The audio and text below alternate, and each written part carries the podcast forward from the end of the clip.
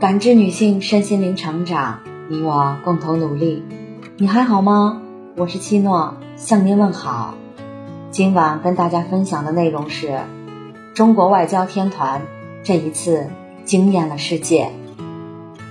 最近，最美翻译官张晶又火了。在三月十八、十九日的中美高层战略对话，张晶用自己的实力让世界眼前一亮。起因。是杨洁篪主任的一段十六分钟的即兴脱稿演讲，他对翻译来说是一个不小的挑战。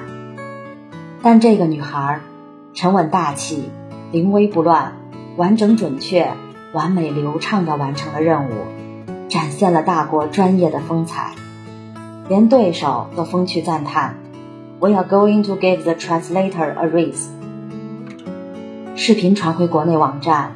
网友对张晶的表现大加赞扬，不仅张晶的表现值得钦佩，其实张晶背后的那个宝藏霸气的团队，更是让中国在世界面前大放异彩。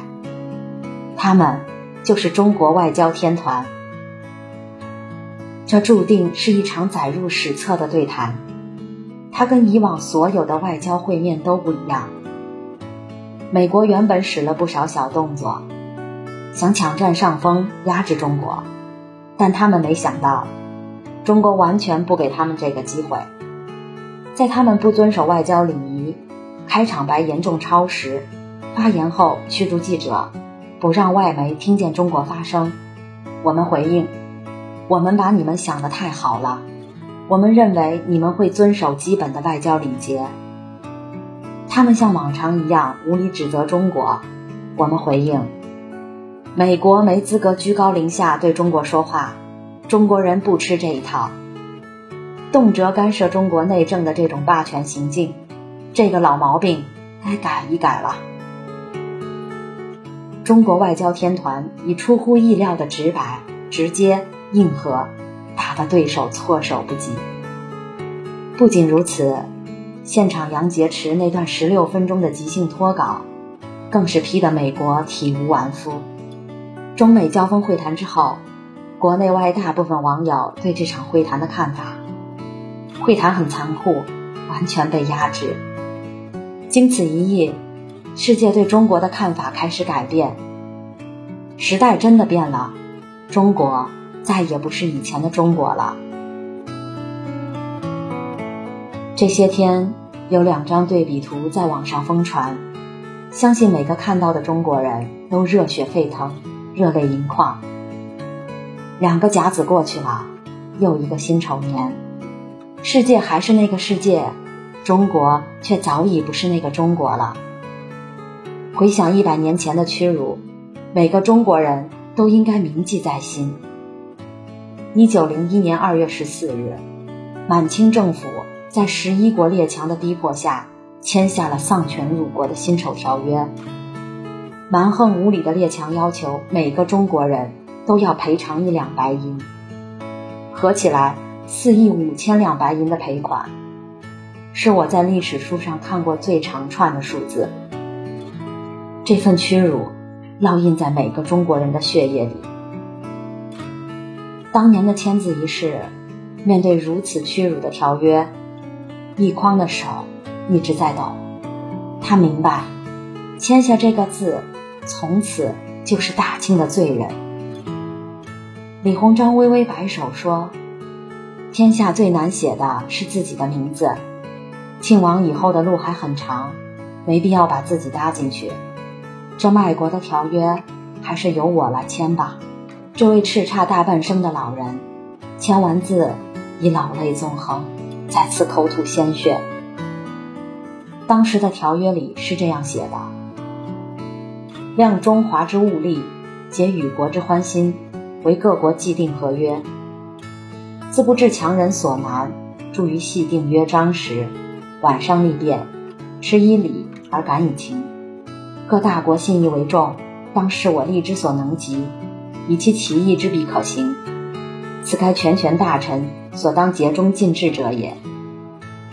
二零二一年三月十八日，中国在阿拉斯加的谈判桌上。面对美国的无端指责，霸气回怼。我现在讲一句，你们没有资格在中国面前说你们从实力的地位出发同中国谈话。这句话是说给全世界听的。为了说这句话，无数的先辈走在牺牲流血的路上，不管是四万万还是十四亿，我们已经长途跋涉了一百二十年。今天的硬气不是别人给的，是我们自己挣来的。落后要挨打，吾辈当自强。只有自己强大了，才永远没有别人欺负的机会。一路走来，我们有太多忍辱负重的时刻。一九九九年五月七日二十三时四十五分，美国无故在南斯拉夫上空发动空袭，向中国驻南斯拉夫大使馆投掷了五枚导弹。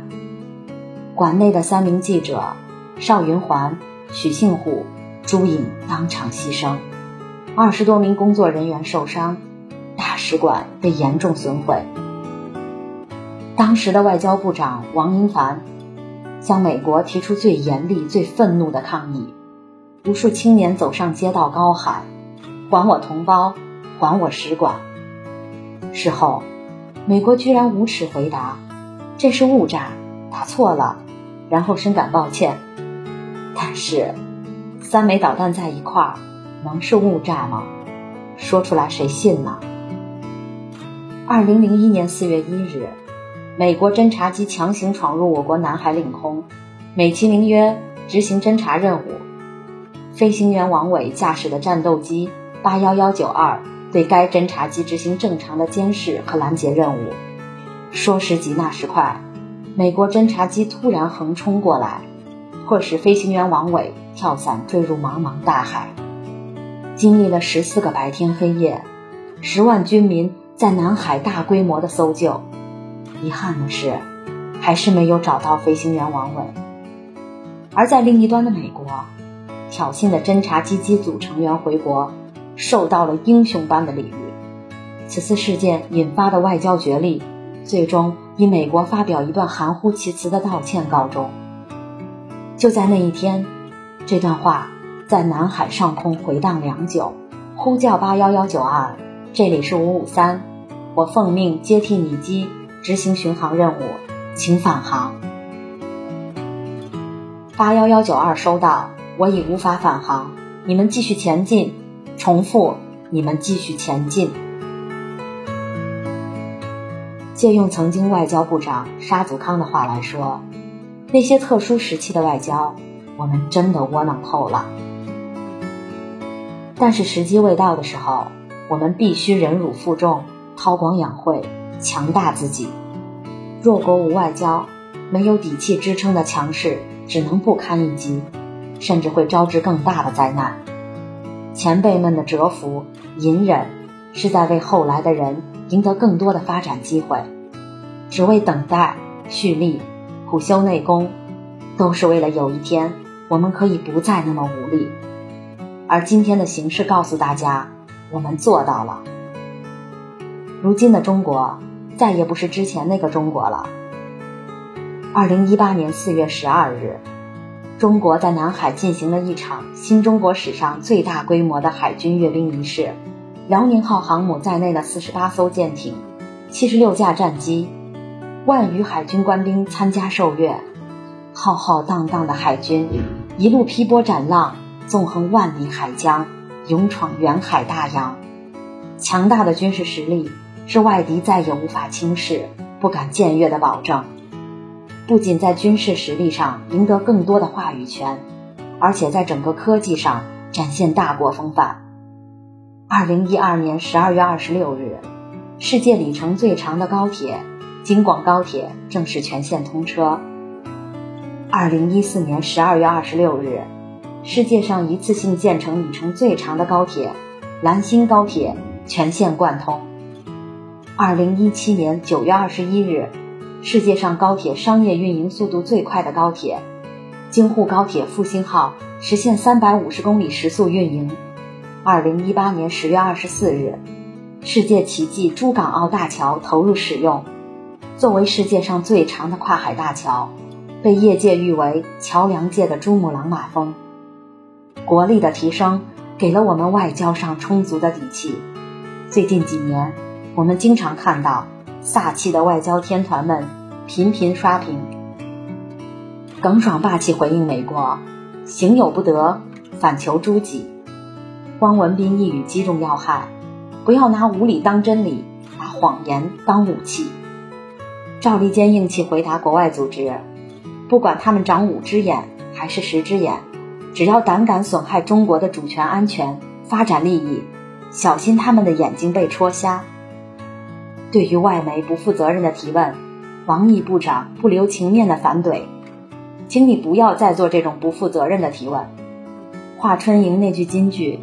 做人不要太美国，有人畏惧中国的强悍，其实大可不必，因为中国的强大都是基于维护中国自身的正当合法权益，维护中国的主权、安全、发展利益，维护中国的利益尊严，维护国际的公平与正义为前提的。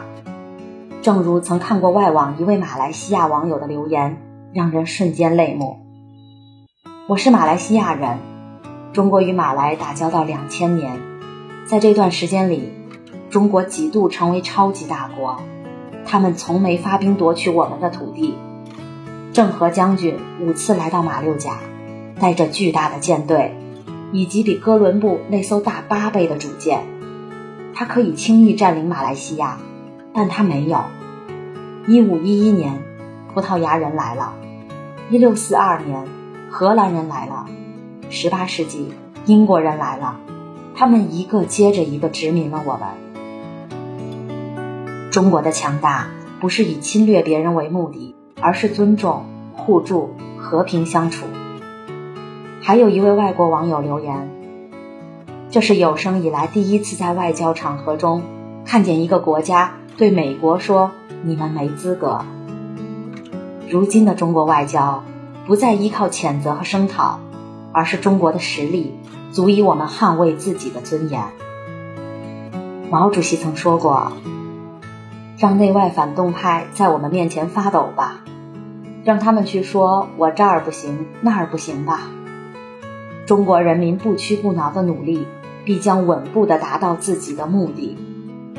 如今，我们算是达到了先辈们的遗愿，世界上再也没有一个国家敢随意欺辱我们。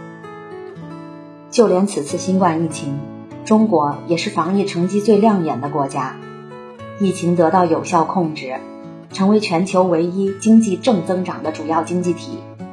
无论国力还是人文，我们的国家尽力去做到更好。也许它还不够完美，但是它总是护我们周全。有幸生在中华家，来世还做中国人。同样的薪酬。不一样的中国，为祖国的强大骄傲，为中国实力点赞。感谢您的收听和陪伴。如果喜欢，可以关注我们的微信公众号“汉字普康好女人”。普是黄浦江的浦，康是健康的康。添加之后，您还可以进行健康自测。我们下期再见。